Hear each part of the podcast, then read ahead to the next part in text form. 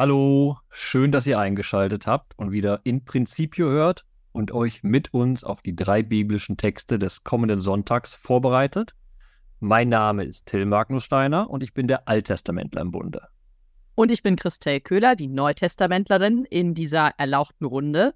Wir haben wieder drei Texte vor uns, die spannend sind, wie natürlich immer, deswegen lesen wir sie am Sonntag, die aber auch die Herausforderung in sich bergen, nochmal zu schauen, wer geht hier eigentlich oder wer steigt in den Ring, könnte man sagen. Es geht um Mittelsmann und Mittelsmänner. Es geht um Menschen, die für Gott aktiv werden, auch um Leute, die sich für die falsche Sache instrumentalisieren lassen. Und es ist total interessant, welche unterschiedlichen Konzeptionen uns da in diesen drei Texten am Sonntag begegnen. Gut, der erste Mittelsmann den wir in unseren erlauchten Kreis hineinrufen, ist niemand Geringeres als der König Kyros. Der wird nämlich am Sonntag in der Jesaja-Lesung, also aus der ersten Lesung aus dem Alten Testament, als der Gesalbte Gottes vorgestellt. Und schon da in dem ersten Vers ist ein richtiger Kracher drin. Denn Kyros ist kein Israelit, kein Nachfahre Davids, keine große Messias-Gestalt, wie man es eigentlich annehmen könnte, sondern der wurde 559 vor Christi eigentlich ein erstmal unbedeutender König irgendwo in einem Königreich, wo heute Iran ist. Doch dann stieg er auf. Er wurde König der Meder und Perser und dann, 20 Jahre nach seinem, seiner Thronbesteigung, besiegt er Babel, dort wo Israel im Exil ist, und ist der bedeutendste Herrscher in der damaligen Zeit. Jetzt könnte man denken, dieser Kyros, dieser Gesalbte Gottes, der wird irgendwie zu einer Riesengestalt und taucht kilometerlang auf. Das stimmt allerdings dann auch nicht so richtig. Der hat quasi einen großen Auftritt, der sehr folgenschwer ist. Aber es ist keine Gestalt, die wir jetzt immer und immer wieder irgendwie erwähnt finden, sondern der ist genau an so einer Schlüssel- und Nahtstelle die richtige Person ähm, zur richtigen Zeit am richtigen Ort, könnte man vielleicht sagen. Und jetzt hast du gesagt, richtige Person. Und darauf stoßen wir ja direkt, wenn da steht, sein Gesalbter.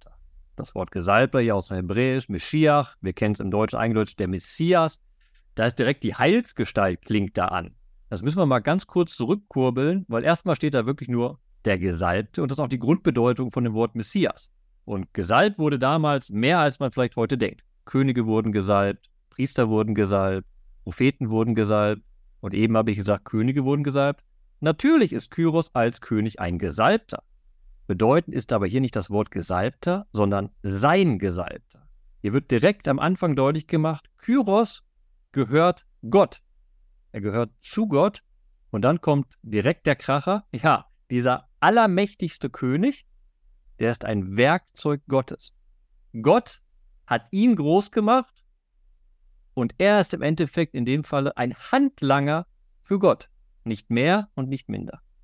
Das wird sehr schön ins Bild gebracht, wenn es dann heißt, ich habe, also Gott spricht, ich habe ihn an seiner rechten Hand gefasst. Das heißt also, natürlich ist es so, dass Kyros agieren wird, aber Gott führt und lenkt ihn und ist, und das will dieses Bild mit der rechten Hand auch nochmal deutlich machen, ist der Beistand des Kyros. Das heißt, Kyros wirklich als Werkzeug, als Handlanger und man kann so richtig vor sich sehen, wie Gott ihn an der Hand fast führt und eben der Kyros, der nach außen hin agierende ist und am Ende das Volk Israel aus Babel zurückführt bzw. es zurückgehen lässt. Und dieser Vers ist umso schöner, wenn man weiß, dass wenige Kapitel vorher genau so formuliert Gott spricht über seine Beziehung zu Israel. Ich nahm Israel an meiner rechten Hand, steht da im Kapitel 41. Und jetzt wird auf einmal, man könnte fast denken im Buch Jesaja, warte mal, jetzt wird das Volk Israel und dieser Kyros auf eine Stufe gestellt. Und dann liest man da schön weiter. Ja, er hat eine Funktion, er soll etwas machen. Ihm sollen die Türe geöffnet werden durch Gott und kein Tor soll verschlossen sein. Das ist eine wunderbare Anspielung auf Babel. Babel ist die Stadt der 100 Tore. Eben die Stadt, die damals dem König Kiros, als er die Stadt belagerte, alle Tore aufgemacht hat und ohne Widerstand einfach sich ergeben musste wegen der Übermacht dieses Königs, dieses Kyros. Eine Übermacht, die im ganzen alten Orient damals propagiert wurde. Und jetzt sagt der Prophet Jesaja, habt ihr gehört von dieser Übermacht? Ja, das war Gott. Das war nicht Kyros. Und wir erleben Gott wieder auch als einen, der ähm, ja Krieg führt für sein Volk. An einer Stelle im Text heißt es, um meines Knechtes Jakob willen. Also alles tut er, damit es Israel gut tut, so will uns der Text zeigen, um Israel meines Erwählten willen und so weiter. Und er führt eben stark Krieg, er unterwirft Nationen, er genau lässt eben diese Türen sich öffnen. Alles das ist zurückzuführen auf Gott, der ja auch der einzige Gott ist, der rund um Israel und überhaupt da ist, der so etwas vollbringen könnte. Genau, das ist dann die Pointe am Ende des Textes. Aber gehen wir noch mal einen Schritt zurück und verweilen in der Mitte des Textes zu dem, was du gerade gesagt hast und was ich auch vorher gemeint hatte. Also dieser Kyros bekommt einen Ehrennamen in diesem Kontext. Er wird so unglaublich groß und propagiert. Und da sagt Jesaja, der spricht ja im Endeffekt hier zu Kyros, aber spricht auch zum Volk Israel vor allem natürlich und sagt dann etwas Bedeutendes, was auch noch wichtig ist für uns zu verstehen dieses Textes. Kannst du vielleicht mal das Ende von Vers 4 für mich vorlesen? Christel. Na klar. Ich habe dir, so spricht Gott, einen Ehrennamen gegeben, ohne dass du mich kanntest. Ich habe dir einen Ehrennamen gegeben, ohne dass du mich kanntest. Mir geht es um den letzten Teil. Ohne dass du mich kanntest, sagt Gott da. Und das ist bemerkenswert. Was hier passiert und was uns geschildert wird, ist, Gott macht diesen Nicht-Israeliten groß, weil er ihn benutzt als Werkzeug. Das ist ein unglaublich theologischer Satz, der dahinter steht, weil es sagt im Endeffekt nichts anderes als, und da kommen wir nämlich zum Ende des Textes, Gott ist so allmächtig, der braucht keinen Gläubigen, um in der Welt zu handeln. Der braucht nicht mal die Religion, um in der Welt zu handeln. Der nimmt sich einfach ein, der gar nicht im Kontext zu ihm eigentlich steht und lässt ihn groß werden, ohne dass er ein Gläubiger ist. Er lässt ihn einfach groß werden, weil er sein Werkzeug ist. Was im Text ausgelassen ist, vorher im Vers 3 steht zum Beispiel aber auch, und du wirst mich erkennen. Aber okay, jetzt haben wir dieses Erkennen. Und das ist das Schöne, dann führt uns dann nämlich direkt zum Ende. Also, Kyros wird Gott erkennen. Er wurde groß, ohne dass er eigentlich Gott kannte. Und das Ziel der ganzen Sache ist nicht nur die Befreiung Israels, nein, das Ziel ist dann, damit man vom Aufgang der Sonne bis zu ihrem Untergang erkennt, dass es außer mir keinen Gott gibt. Und damit ist Kyros ja nicht nur ein Handlanger, ein Mittelsmann, ein Werkzeug Gottes in dieser sehr konkreten Situation, Israel aus Babel zu befreien und ihnen den Auszug zu ermöglichen, im Übrigen ja auch noch die Schätze, die es braucht, um am Ende den Tempel wieder aufzubauen, mitzugeben etc., sondern Kyros ist auch ein Baustein, ein wichtiger Baustein, ein Mittelsmann in dieser Grunderzählung, die es gibt zwischen Gott und Israel, die dahin münden soll, dass natürlich Israel das erwählte Volk ist, aber dass am Ende alle Völker Gott als ihren Gott erkennen. An Israel, Israel soll das Zeichen für die Völker werden und der Kyros hilft mit, dass Israel dieses Zeichen werden kann. Er ist selbst auch ein Baustein in dieser Geschichte. Und das, die Geschichte, die da beschrieben wird, das wird vielleicht auf den ersten Blick nicht deutlich, aber das ist die Geschichte des Monotheismus. Weil hier wird ganz, ganz deutlich gesagt, hier geht es nicht darum, dass der Gott Israel stärker ist als andere Götter. Das haben wir auch ganz oft im Alten Testament. Aber hier ist ganz, ganz klar, die Welt wird durch Kyros erkennen, es gibt nur diesen einen Gott und er ist ein Gott, der sich erkennen lässt für alle Völker. Er lässt sich erkennen. So, jetzt würde ich als Alttestamentler super Vorschlag, okay, jetzt springen wir vielleicht noch kurz rüber ins Buch Esra, um am Anfang nachzulesen, was der Kyros alles für Israel gemacht hat. Darum geht es aber gar nicht. Hier ist wirklich eine theologische Aussage. Und ich schlage jetzt vor, wir springen aber in den zweiten Text rein, sehr logisch, eine zweite Lesung am Sonntag, und treffen da auf andere Mittelsmänner. Die werden nämlich direkt genannt. Paulus, Silvanus und Timotheus. Ganz genau. Wir befinden uns im ersten Thessalonicher Brief und da auch direkt am Anfang des Briefes, also quasi in der Grußformel und so in dem, in dem ersten Einsteigen in die Gesprächsführung zwischen Paulus und dieser Gemeinde. Und vielleicht, du hast jetzt quasi schon den Anfang ja fast vorgelesen, ähm, magst du auch den Vers 1 einmal zu Gehör bringen. War nur eine Leseübung, um damit ich es richtig vorlesen kann. Pass auf. Der Brief fängt folgendermaßen an. Paulus, Silvanus und Timotheus an die Kirche der Thessalonicher, die in Gott, dem Vater und in Jesus Christus, dem Herrn, ist. Wie immer, Paulus mit dem ersten Vers schon mitten rein in grundtheologische Aussagen für uns ist eine ganz wichtige Aussage, die nennen dieser drei Leute am Anfang, Paulus, Silvanus und Timotheus. Die drei sind diejenigen, die hier als die Urheber des Briefes benannt werden. Wir wissen, Paulus hat in den wenigsten Fällen selbst geschrieben. Das heißt, es werden zum Teil die sein, die schreiben, aber auch diejenigen, die den Brief übermitteln. Das ist so die Funktion dieser genannten Personen immer. Und die sind diejenigen, die dieser Kirche der Thessalonicher, also der konkreten Ortsgemeinde in Thessalonich, etwas übermitteln und vermitteln sollen und die auch eine Brücke schlagen sollen zu all dem, was irgendwie in der Heilsgeschichte Gottes passiert ist. Bevor wir in die Heilsgeschichte reinspringen, was ich unglaublich charmant finde an dem ersten Vers ist, da stehen die drei Namen. Da steht aber nicht direkt groß so nach dem Motto, jetzt passt mal auf, jetzt kommt was Wichtiges. Hier ist nämlich Paulus der Apostel. Da steht nicht, hier ist äh, Silvanus, ich nenne ihn mal Vizeapostel. Da werden keine Titel genannt, sondern werden drei Namen aufgeführt. Und es geht direkt an die Kirche der Thessalonicher, weil diese drei Personen eben verbunden sind mit dem Ort. Aus ihrer Verkündigung ist der Ort hier vorgegangen. Das ist eine direkte Beziehung, die hier auch aufgemacht wird, wunderbar. Und das gefällt mir einfach, weil da, ne, da stehen keine Titel im Wege, da steht keine Hierarchie im Wege, sondern wir zu euch, weil wir kennen uns. Das wird auch im weiteren Verlaufe des Textes sehr deutlich. Der Nachsatz zu diesem ersten Vers, den du vorgelesen hast, heißt dann als Gruß, Gnade sei mit euch und Friede. Und da kommen zwei wichtige Sachen zusammen. Gnade sei mit euch bedeutet, ihr und wir ja, weil wir den Gruß auch übermitteln und uns genauso verbunden fühlen.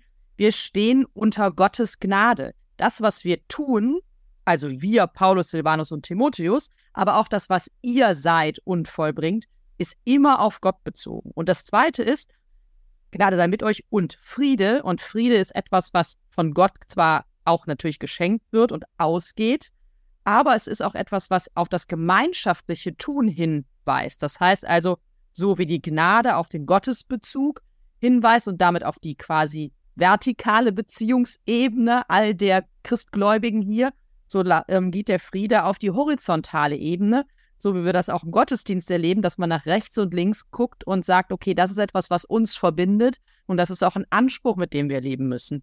Und das finde ich eine ganz, äh, ganz tolle Grußformel hier am Anfang. Und eigentlich ist das Medium eines Briefs etwas, was Distanz überbrückt, aber erstmal ist Distanz da. Und ich finde, das wird nicht nur durch den Brief überbrückt, sondern eben auch das, was du meinst mit rechts nach links gucken, nach rechts und nach links gucken. Wir haben hier diese Aussage, wir danken Gott für euch alle, so oft wir in unseren Gebeten an euch denken. Im Gebet verbunden. Im Gebet wirklich verbunden. Das sagen die Autoren hier. Wir sind im Gebet mit euch verbunden. Und aus dieser Gebetssituation springen sie hinein in etwas, was der Kern dieses Abschnitts ja auch ein bisschen ist, zu sagen, okay, ihr schafft es, euch zu bewähren im Alltag. Ihr schafft das. Und das wird wunderbar zusammengefasst durch eine Trias. Dann kommt dann nämlich die Aussage, woran erinnert sich Paulus und die anderen Autoren? An das Werk eures Glaubens, an die Mühe eurer Liebe und an die Standhaftigkeit eurer Hoffnung, und das ist wichtig, auf Jesus Christus, unseren Herrn. Auch das wird deutlich gemacht oder die Intensität, die dahinter steckt, durch dieses unablässig erinnern wir uns daran. Und du hast es schon sehr schön gesagt, Glaube, Liebe, Hoffnung, die drei Begriffe, die Paulus an so vielen Stellen in seinen Briefen erwähnt, die drei großen Begriffe, die für ihn auszeichnen, was auch eine christliche Existenz ausmacht. Das ist das, was diese Gemeinde auszeichnet. Das ist auch das, was die Gemeinde am Ende Gott zu verdanken hat. Diese Idee, wir erinnern uns vor Gott heißt nicht nur, dass in Gottes Angesicht das passiert, sondern auch deutlich zu machen, es ist keine eigene Leistung. Es ist eben dieses Geschenk, das mit der Gnade einhergeht. Und ein bisschen später heißt es dann auch noch, wir wissen, dass ihr erwählt seid. Da sind wir eigentlich im Prinzip wieder auch beim Kyros oben. Das heißt, auch diese Gemeinde wird ja in gewisser Weise zu mittels Männern und dann wahrscheinlich auch zu mittels Frauen die an dieser Stelle auch Werkzeug Gottes sind, weil sie eben Glaube, Liebe und Hoffnung in die Welt hineintragen und weil sie damit, und damit springe ich noch einmal zurück an den Anfang des Textes, eine Kirche sind, eine Ekklesia, eine Gemeinschaft der Herausgerufenen, also auch eine Gemeinschaft der Erwählten, die auch bewusst einen, einen Gemeinschaftsaspekt in sich hat, die zusammenhält und die auch eine feste Größe ausmachen soll in der Welt. Denn Ekklesia als Begriff ist eigentlich der Begriff, der aus der städtischen Gesellschaft kommt, der die Bürgerversammlung bezeichnet. Und ähm, so eine große Öffentlichkeit wird die Gemeinde in Thessalonich noch nicht gehabt haben. Aber es geht darum, dass diese Gruppe sich als eine Größe begreift, die Bedeutung erlangt. Die Bedeutung hat schon vor Gott, das wird durch die Erwählung zum Ausdruck gebracht, aber die eine Bedeutung auch in die Welt hineingewinnen soll. Und das steckt in diesem Begriff drin, den wir oft so selbstverständlich in den Mund nehmen. Und damit hast du wunderbar auf den Punkt gebracht, dass Erwählung eben kein Verdienst ist, sondern, das zieht sich ja durch die letzten Wochen ein bisschen ein Auftrag die Beziehung zu Gott, dieser Teil der Kirche sein, ist noch nicht das Ziel, sondern es müssen nun diese Taten folgen, die Bewährung im Alltag. Es müssen eben die Werke des Glaubens, die Mühe der Liebe und die Standhaftigkeit der Hoffnung folgen im Alltag. Und dann ist man wirklich zentriert auf Jesus Christus als Herrn und wirklich in dem Sinne seine Gemeinde. Wenn wir jetzt in den dritten Text gleich rübergehen, ins Evangelium, dann haben wir auch da die Rede von Mittelsmännern. Die sind nicht ganz so positiv gefasst wie die Mittelsmänner, die wir in den ersten beiden Texten erlebt haben. Ähm, und um darüber zu springen, braucht es noch so eine kleine Brücke aus dem Ende dieser zweiten Lesung, also der Lesung aus dem ersten Thessalonicher Brief. Paulus sagt, das Evangelium kommt nicht im Wort allein zu der Gemeinde, sondern auch mit Kraft und mit dem Heiligen Geist und mit voller Gewissheit. Und Gewissheit heißt so etwas auch wie Standhaftigkeit, also feststehen in, nicht wanken, nicht ständig versuchen, irgendwie den besten Weg rauszufinden. Und das genau ist die Grundaufgabe, der sich auch Jesus gegenübergestellt bekommt, zwar in einer völlig anderen Konstellation. Aber wenn wir jetzt ins Evangelium und in äh, das 22. Kapitel ähm, des Matthäus-Evangeliums springen. Dann muss ich doch direkt einfach das Ende mal zitieren, was wir da am Sonntag hören werden, weil das ist ja der klassische Satz. Da heißt es, die Paradeantwort von Jesus an die, die ihm eine Fangfrage gestellt haben, ist doch, so gebt also dem Kaiser, was, des Kai was dem Kaiser gehört, und Gott, was Gott gehört. Kurzum, es gibt keinen Mittelweg. Das klingt jetzt einfacher, als es ist natürlich. Das wissen wir auch, weil wir manchmal ja dazu neigen und das ja auch zum Glück durchaus auch mal ausgleichend zu sein und nicht immer nur auf Polarisierung aus zu sein. Aber an dieser Stelle gibt es eben keinen Mittelweg. Es gibt ähm, eine Klarheit, dass es verschiedene Ebenen gibt, dass ähm, auch verschiedene Ebenen zu bedienen sind, denn das ist das, was ähm, Jesus hier am Ende in diesem einen markanten Satz ja sagen will. Der Kaiser und die staatliche Ordnung, das ist die eine Sache und alles, was dazugehört, um dieser Ordnung erstmal ähm, zu entsprechen und Genüge zu tun, das ist, kann man ruhig auch tun und gleichzeitig ähm, aber gebt Gott, was Gott gehört. Und es ist nicht ein Ausspielen des einen gegen das andere und es ist auch kein blinder Gehorsam gegenüber dem Staat, der hier propagiert wird. Das ist, glaube ich, wichtig zu erwähnen. Das werden wir auch feststellen, dass das bei den Christen oft nicht so war. Aber es geht darum, immer darauf zu schauen, dass Gott bekommt, was Gott gehört oder dass Gott, dass wir Gott entsprechend handeln. Und das ist deswegen diese große Pointe dieses massiven Satzes am Ende. Weil es total fehlgeleitet, wenn man jetzt anfängt, wie die Beziehung der Christen zum Staat definiert werden soll, beziehungsweise zum Kaiser. Wir müssen uns vergegenwärtigen, wir sind ja in den ganzen Lesungen, die wir haben, hier schon in der Konfrontation zwischen Jesus und den Pharisäern. Wir sind jetzt hier bei Matthäus im 22. Kapitel. Seit dem 12. Kapitel wissen wir schon, sie wollen ihn um die Ecke bringen. So, und sie versuchen das, aber Jesus konfrontiert sie. Und wir haben in den letzten Wochen immer wieder Gleichnisse gehört, wo Jesus sagt, Leute, ihr seid aber richtig auf dem Holzweg. Und wenn man diesen letzten Vers dann liest, so gebt dem Kaiser, was dem Kaiser gehört, und Gott, was Gott gehört. Vielleicht erinnert man sich dann auch noch an das Winzergleichnis. Da waren ja die fleißigen Winzer, haben da gut geerntet, denen ging es gut, aber die haben den Ertrag nicht dem gegeben, dem es gehört, dem Gutsbesitzer. Und das war ja kein kapitalistisches Gleichnis, wie wir unsere Wirtschaft aufbauen sollten, sondern der Gutbesitzer ist Gott. Das, was Gott gehört, soll Gott gegeben werden. Und daran scheitert es aus Sicht Jesu, an dem Handeln der Pharisäer. Und genau das wird jetzt abschließend nochmal richtig sozusagen als linker Haken ans Kinn untergebracht und ganz deutlich gesagt, kümmert euch, das zu geben, was Gottes ist. Das ist eine super Brücke. Vielen Dank, Till, dass du sie nochmal geschlagen hast zu diesem Winzergleichnis. Das ist ja da genau diese Frage danach. Also kann ich mir halt einfach nehmen, was, was da ist und einfach das, also das fremde Gut quasi mir unterwerfen. Das ist das, was die Winzer tun. Und das ist eben dieser Grundvorwurf, den, den Jesus hier eben mit den Pharisäern ähm, und den, den Schriftgelehrten und insgesamt den jüdischen Autoritäten austrägt. Und das ist super wichtig, das auch da nochmal zu erwähnen. Man muss sagen, dass die ja überhaupt eine also bemerkenswerte Naivität oder auch äh, Hartnäckigkeit haben. Also man war bei Hartnäckigkeit eher im, im Bösen. Das wird hier auch sehr deutlich gemacht. Es wird von Heuchelei und Bosheit gesprochen im, im Hinblick auf die Agierenden. Und vielleicht fangen wir dann doch einmal vorne an. Es das heißt nämlich, die Pharisäer kamen zusammen und beschlossen, Jesus mit einer Frage eine Falle zu stellen. Und du hast schon gesagt, seit Kapitel 12 ist klar, die wollen ihn töten. Im 21. Kapitel heißt es nochmal, sie wollen ihn ergreifen, aber irgendwie ist es gerade eine schlechte Situation, weil alle an Jesus Lippen hängen. Ja, also man will ihn auch nicht da irgendwie aus der Mitte rausreißen. Also ist die Überlegung, na, wir stellen ihm halt eine Frage und die Frage beantwortet der so dämlich.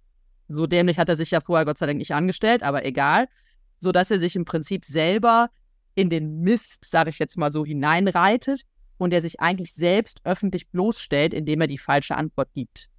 Genau. Es geht also um eine Fangfrage. Und ist auch geschickt eingefädelt. Da wird dann gesagt, da kommen nicht selbst die Pharisäer, sondern die Jünger kommen und die Anhänger des Herodes sozusagen. Unverbrauchte Gesichter tauchen auf, so als wären es neue Anhänger von Jesus.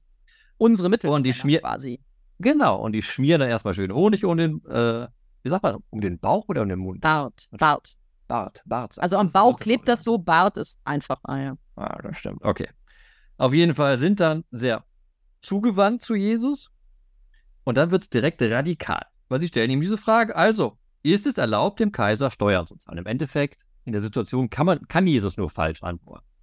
Wenn er sagt ja, sagt er, ja, ja, ihr müsst ganz viel Last tragen, ihr müsst die ganze Steuer dem Kaiser zahlen, habt nichts davon, macht das mal. Und wenn er nein sagt, dann stellt er sich gegen die Autorität des Kaisers und kann deshalb verurteilt werden. Also Jesus kann eigentlich gar nicht gewinnen. Aber er gewinnt, aber richtig radikal nämlich. Mit einem wunderbaren Hinweis nämlich. Also erstmal kommen die ganzen schönen Begriffe, die du gesagt hast, böse Absicht und Heuchler. Und dann sagt er zu diesen Mittelsmännern, Vers 19, zeigt mir mal die Münze, und das ist wichtig, mit der ihr eure Steuern bezahlt. Ihr bezahlt also sowieso Steuern und kommt jetzt mit so einer bescheuerten Fangfrage rum okay, ich erzähle euch jetzt mal eine Lektion. Und die Lektion ist genau das, was wir alle kennen. Wer ist auf dem Geld drauf? Auf dem Geld ist der Kaiser drauf, also wem gehört es dem Kaiser? Und dazu kommt ja auch noch die Tatsache, dass sie mit dieser Münze im Tempelbezirk unterwegs sind. Das heißt, also, sie tragen selbst das Abbild des Kaisers in den Tempel hinein. Ja, das darf man ja auch nicht vergessen an der Stelle. Und warum ist das? Christel, also, Entschuldigung, ganz Christel, da musst du aber ganz kurz erklären, warum das Abbild des Kaisers im Tempel so eine Herausforderung sein kann in der damaligen Zeit. Weil heute, wenn ich meinen Bundesadler irgendwo in die Kirche reinwerfe, ist jetzt ja nicht, dass ich was Schlimmes mache. Nee, wird sogar ganz gern gesehen, wenn man es tut.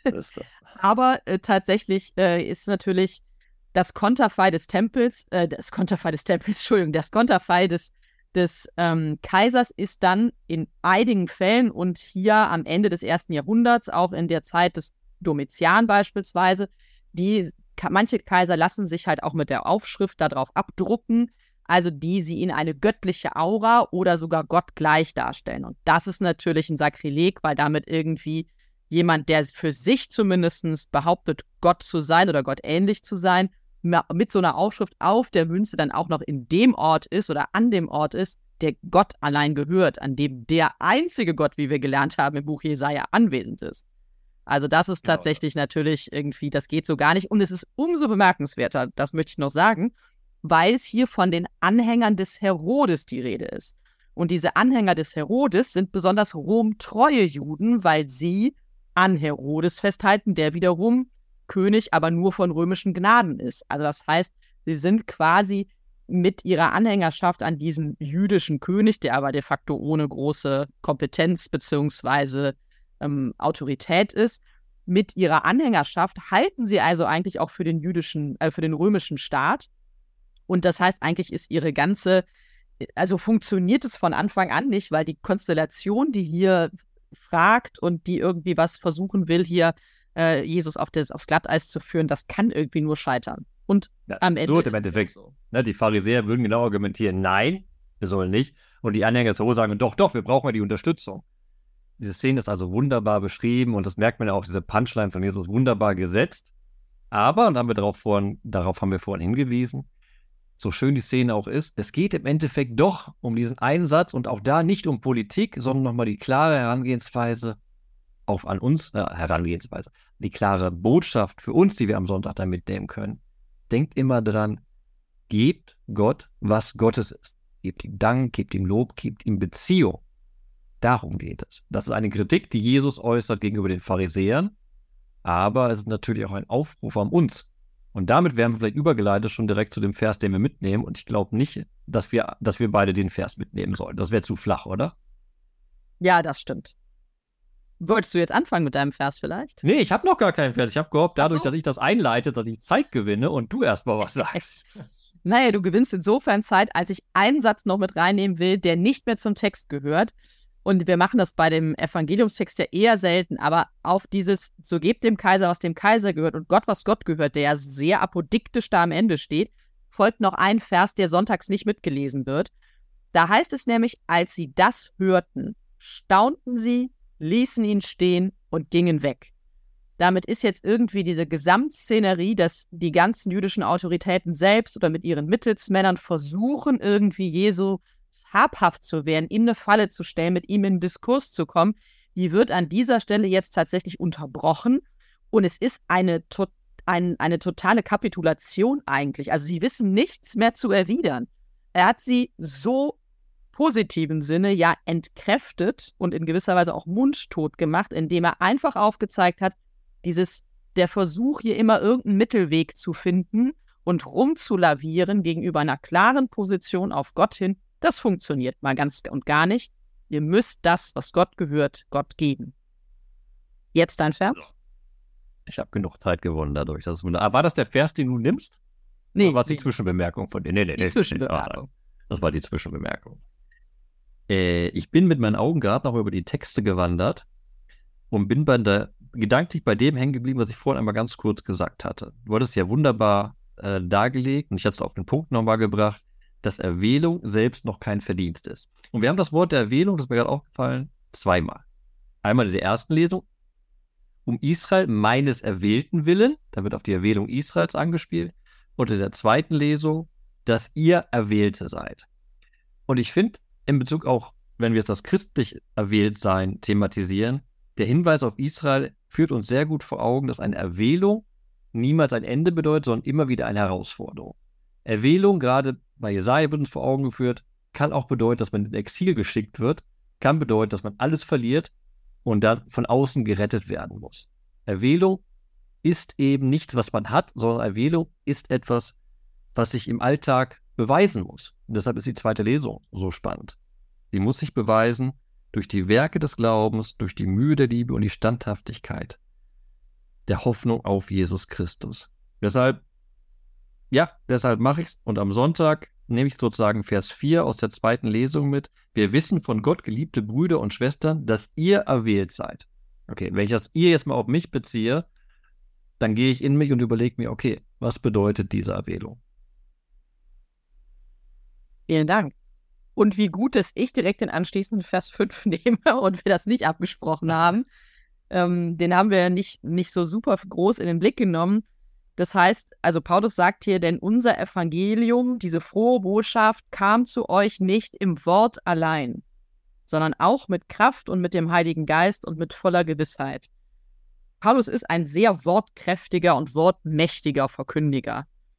Und gleichzeitig ist aber mit Kraft und dem Heiligen Geist und der Gewissheit auch das gemeint, was wir mit Mittelsmann und Mittelsmännern meinen, nämlich dass Menschen da sind, die überzeugt, also mit Kraft, charismatisch mit dem Heiligen Geist und mit einer gewissen Standhaftigkeit und Durchsetzungsfähigkeit auftreten. Und wenn wir an die Menschen vielleicht auch denken, die uns den Glauben weitergegeben haben, die mit uns im Glauben unterwegs sind und vielleicht auch an das, wie wir den Glauben anderen ähm, weitergeben wollen, wie wir Zeuginnen und Zeugen sein wollen, dann sind das vielleicht so drei Stichworte. Also die Kraft, das Charismatische in einem positiven Sinne, das Ausstrahlen des Heiligen Geistes und eine gewisse Standhaftigkeit, ähm, ja, den Wogen des Lebens und vielleicht auch manchen Herausforderungen gut begegnen zu können. Und jetzt seid ihr als Vermittler des Wort Gottes an der Reihe. Wir würden uns super freuen, wenn ihr jetzt, wenn ihr den Podcast gehört habt und in den Show Notes den Facebook-Link sucht und dort auf Facebook mit uns und all die das lesen euren Bibelvers des kommenden Sonntags teilt. Ihr könnt entweder nur den Bibelvers schreiben oder gerne auch schreiben, warum dieser Bibelvers euch besonders wichtig ist. Und wir freuen uns darauf, das lesen zu können. Euch und allen, denen ihr unseren Podcast oder auch die Seite in Principio empfiehlt, wünschen wir viel Freude beim Bibelentdecken.